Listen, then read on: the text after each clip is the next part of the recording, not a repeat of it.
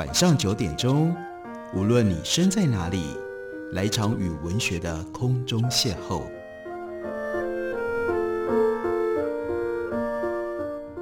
杨照谈书，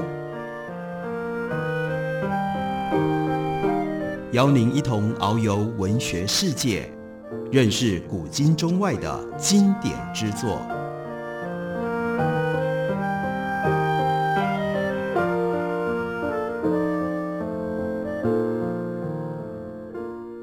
位听众朋友，大家好，欢迎收听杨照谈书。本节目以台北广播电台 FM 九三点一，每个星期一到星期五晚上九点为大家播出。我是杨照，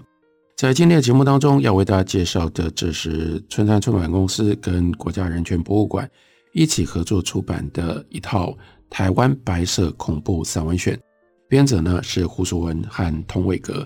而我们在之前的节目当中也曾经为大家介绍过，同样是由胡淑文跟童伟格。他们所编的台湾白色恐怖小说选，从原来选了小说，这个时候呢，再将跟白色恐怖的历史相关的这些散文做过一番的调查整理，然后选出这五册的散文选。在两位编者共同具名的编者序里面，很重要的一件事情，延续着从小说到散文，他们要跟我们讨论。这次当他们在看待散文选的时候，散文是什么？这就不只是跟白色恐怖有关系，而且其实是对于文学有兴趣的朋友，大家都可以来听一下，来思考一下。童伟格跟胡淑文说：“我们理解，在华语现代文学当中，散文的本体论始终模糊，只在和其他文类并置相较的时候，定义才可能相对清晰一些。这就是他们两个人在选小说选的时候。”和选散文选的时候遇到的不同的问题。小说的定义、小说的范围基本上清楚，但是散文到底哪一些叫做散文，哪一些是散文或者是不是散文？所以必须要在编者序里面先把这件事情交代清楚。他们说，有别于诗的 verse form，散文就涵括了一切白话文的写作，所以这是相对于诗的一种散文，有别于。小说是虚构的，散文就指涉所有的纪实的作品。所以，到底什么是散文呢？一个最权宜也是最明确的答案就是：所有非虚构的白话文写作都应该被纳入在散文的领域当中。所以呢，就历史成因而言，散文强调白话文的形式，直接反映的是新文学运动开始之后，古典诗没落的实况。在那一次标榜“我手写我口”的文学浪潮当中。人们求索某一种比起诗更能够符合新时代精神的书写的形式，因此所谓散文这一寄存的俗常的泛称被重新炼取，被用以特指一种文学的新闻类。不过吊诡的是，这个文学新闻类之所以强调排除虚构，它所迂回采纳的是诗 （poetics, poetry） 灭亡了之后。华语文学创作者的诗心不灭，相似于古典诗人在固定格律和字数当中纯真自我感悟或者是直观。华语现代散文的创作者亦务求文雅的表白自我感情的本真。换句话说，散文在这上面他们追求的非常重要的一个特性，那就是真实。简单的说，对于华语现代文学场域而言，所谓散文。经常就暗指一种浸润在白话文体当中的诗，它没有这种格律，它没有这种浓缩的形式，但是在追求真实的这件事情上，他们是诗的风格跟诗的精神的继承者。也因此，虽然散文在重新检取为一种文学新闻类的时候，开放了自身海纳一切次文类的想象，原则上议论、记述、对话。笔记，凡此种种，逻辑上，散文可以无所不包。可是，在创作的实践上，一般所谓的散文，主要是 lyric prose，也就是抒情散文。抒情散文变成了散文的主流正宗，而且呢，产生了对于散文典律的美学的期许，那就是词风要留白，还要有一种诗境，还有呢，要有一种。作者情感的纯真，要创造出一种余韵，这也就是一种对于诗的怀想。具体来说，在华语现代文学里面的散文，在自身本体论暧昧的情况底下，依旧成为一个独立的文类，在美学的意识上面布建了自身的回路。他诉求作者出于个人孤自的体悟，将这种体悟升华成为普世的伤痛跟谅解。复杂一点说的话，在华语现代文学的意义当中，什么才是散文？一个幽深的答案，那就是我们总期待它为我们预告更为理想的那种真实，期待它蕴藉生命一种伤痛已经疗愈，一种受难已经获得了成名跟涤净。就是在这一点上面，会跟白色恐怖以及如何记录白色恐怖。如何在白色恐怖的记录当中去进行编选散文所产生的困扰？所以两位作者童伟格和胡淑文接着又说，这样的期待放在我们对文学作品的设想，或许无可厚非。但是如果成为我们对台湾白色恐怖散文作品的编选单一标准，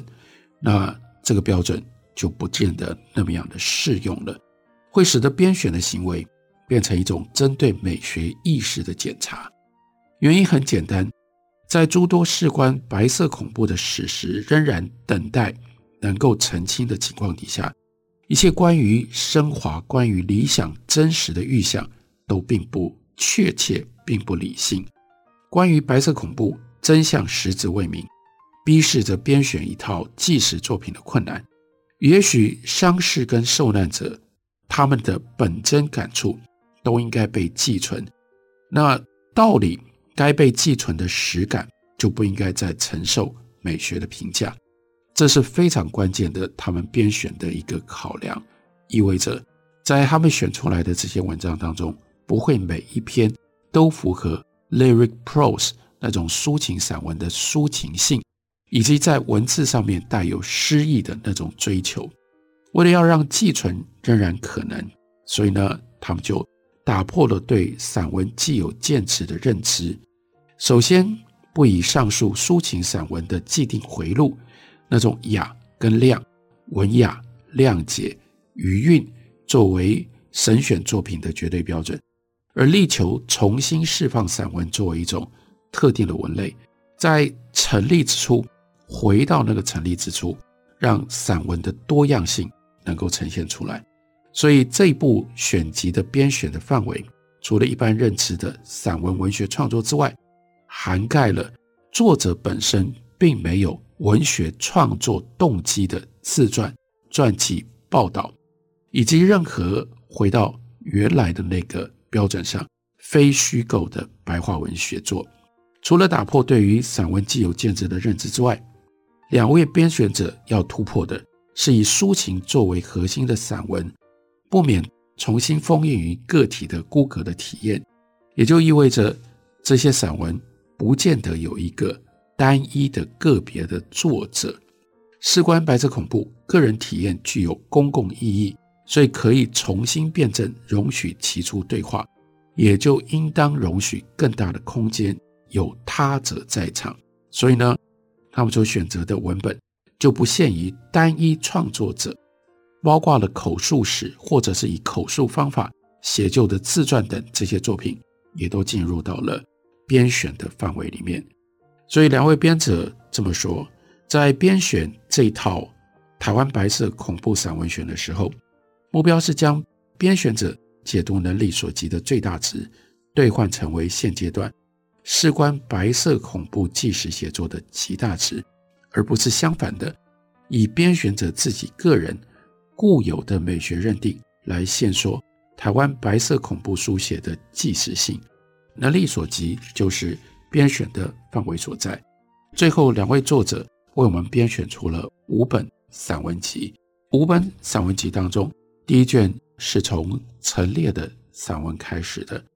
陈列的这篇散文标题是《长生》，写的是什么呢？写的不是白色恐怖事件的本身。而是作为一个白色恐怖的一个受难者，在经过了牢狱之灾之后，这整件事情在他生命所留下来的长远的落痕。从监狱里面出来了之后，他要如何重新面对他曾经付出过这种关怀，因为他的关怀，他得到了惩罚的这个社会。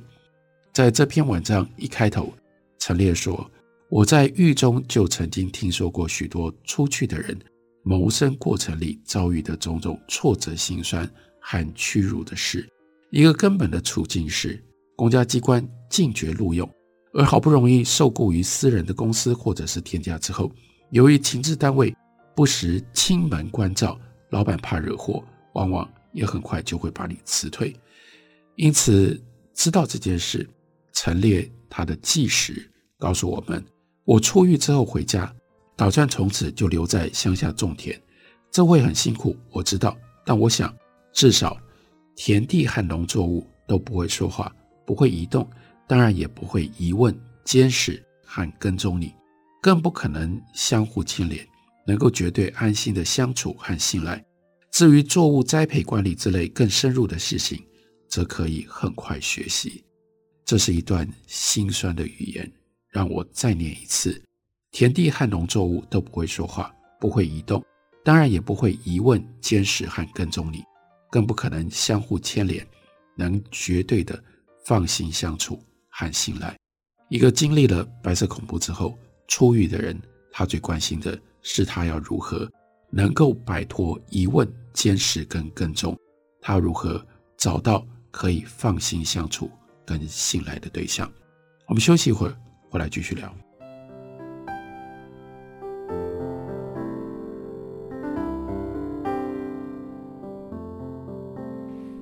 见台北的身影，拥有颗热情的心，有爱与梦想的电台，台北广播。FM 九三点一，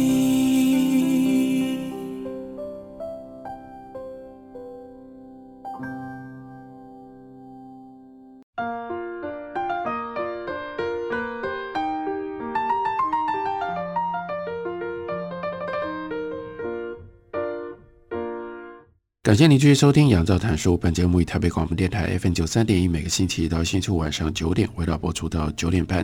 今天为大家介绍的是胡淑文跟通伟格他们所主编的《台湾白色恐怖散文选》的第一卷，书名叫做《雪的丛树盟》。在这本书里面，一开头所选的是陈列的《长生》，我们读的就是这篇散文。这篇散文里面记录了他在经历了白色恐怖、被监禁坐牢之后出来，他试图要重拾他的生活的经历。他说：“二十几天了，我几乎每天都在田野里行走，更曾许多次去过我家的那几块地。那些地各有名字：大窟、拿位、残位、邦波了等等，都是我从小就熟悉的亲爱的名字。家里的人针对某一块地交代种作事务，或者是谈说作物的成长状况时候，一向必然都会使用的称呼。记忆里。”他们曾经年复一年，一再分别生长过稻子、土豆、番薯、番麦、甘蔗、黄麻、棉花、黄豆、芝麻，甚至麻竹、芭乐等等。这些作物从生到死无数次，我或多或少参与过。入狱初期，长时间望着囚房高处的那个小铁窗，望着那一狭小方格里每天唯一能见到的。被铁条割裂的天空，曾经也是无数次。我想起这些土地和作物，想起我在烈日下或台风下雨中播种、除草、收获、扛台之类的劳动，想起这个大平原上有气派的天空和自由的云。在回忆和想象里，这一切仿佛都在闪耀着光辉的色彩，同时散发出令人怀念的梦境里的气味。经常使人惆怅，但像是也会生出一种支撑的力量，或是成为秘密的陪伴，陪伴我起初的一长段时而惶惑、时而郁闷的日子。而现在，我终于回来了，实实在在走在格局样貌其实已非记忆中景象的农路田埂当中，或者久久坐在圳沟的土堤上，每一次单独的行走和静坐，都有如一番重新的摸索和确认，好像一再的想要再去建立我和这些我曾经熟悉的田园生息道理的关系，同时也像是跟自己的思绪不时起伏的纷乱磋商。季节从十二月下旬我出狱以来，到这个时候一月初，似乎一直瑟缩着。云层经常低垂，在寒意笼罩底下，我家的那几块地和他们四周围的所有农田一样，大致显露出的是收敛和压抑的混沌神色。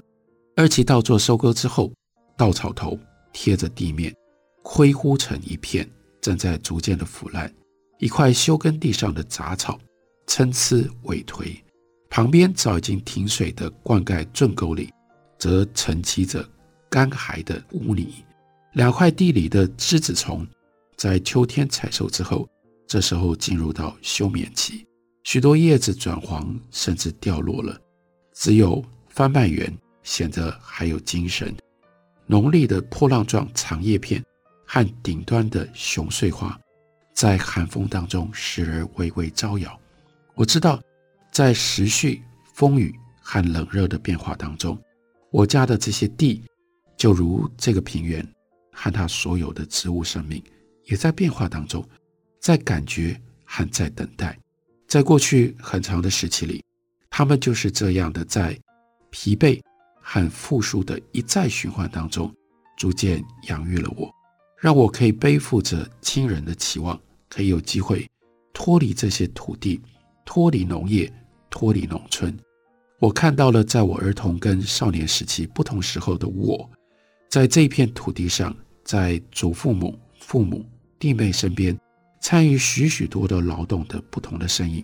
并且看到自己早起晚归，背着书包，而书包里有阿嬷或者是母亲所做的含碱便当，赶路通学，自己那种疾走的样子。然而如今，我仍然需要回来，回来寻找土地这些农地，和他们重新收容我。再度寄望仰靠土地和这些亲人能够过日子。陈列在文章里接着记录跟父母亲的关系。我说我想留在家里种田，他们并没有表示是否赞成，但仍然只是以当初接我出狱、看着我的时候那种眼光看着我，一种经历某一种难言的遭遇，却又无从且不敢追究是非曲直之后，才会有的一种。特殊的眼神，表情也是那种受到了很大的惊吓之后几乎没有表情的表情，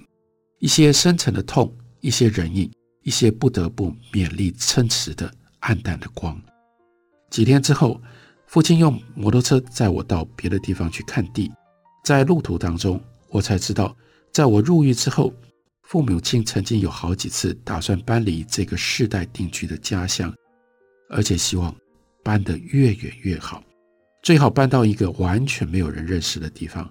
他们总觉得住在村子里有一点点不舒服、尴尬。他们跟村人邻居之当中，本来那种自在相处的关系，自从儿子入狱了之后，就罩上了一层扭曲干戈的阴霾。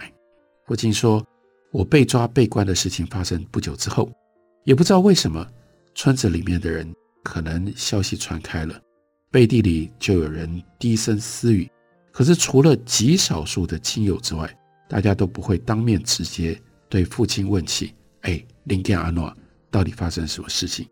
以至于必须要每一个人都装出完全不知情的样子。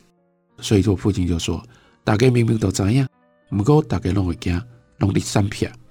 所以父亲说，他其实根本就不愿意谈起，也无从谈起，因为到底在我身上。发生了什么样的事情？家里人甚至也所知有限，或者是不确定。而且管区员警早在入狱之初就已经郑重地告知父亲跟母亲，不可以随便跟别人谈论这件事。父亲总觉得周围的整个气氛是不正常的，